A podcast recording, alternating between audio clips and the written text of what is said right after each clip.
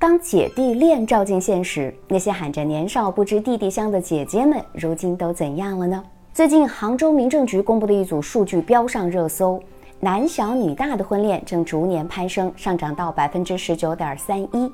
其实不只是杭州，全国各地的姐弟恋比例都在递增。那为什么姐弟恋越来越香了呢？有一个原因你绝对猜不到。第一个，我们发现现代人更崇尚轻松的生活观。当姐姐和弟弟谈恋爱的时候，更容易享受到感情带来的轻松和快乐，因为不需要假装强大，也不需要有人以前辈的姿态来要求自己，更容易去做到真实的自我。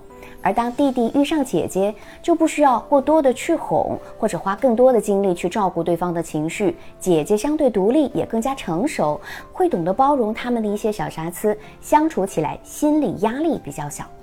在大家都注重内心感受的当下，姐姐和弟弟的组合会让恋爱更加舒适，也更加接近我们想要的爱情。第二，如果价值观一致，能够拉平年龄差距。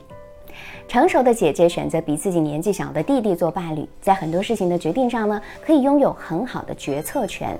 两人相互商量，就不存在以必须以男人的想法为主导这个问题。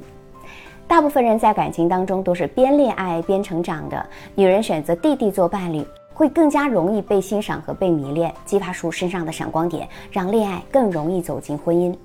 其实我们都知道，年龄不是问题，只要价值观一致，相互欣赏，所有的年龄差都能被填平。第三，小奶狗更善于提供情绪价值，这一点其实是非常重要的，也是很多人会忽视的一点。大家都认为找哥哥结婚更容易被呵护，能够做个享受浪漫的小女人。但很多事实证明，很多年纪比女方大的老公在结婚之后就不知道浪漫为何物了。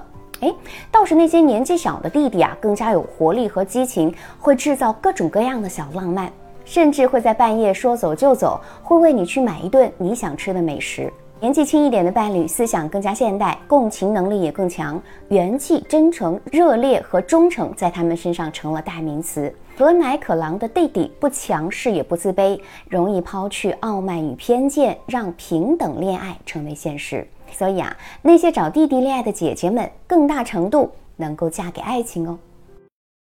我是小资，关注我，影响千万女性，收获幸福。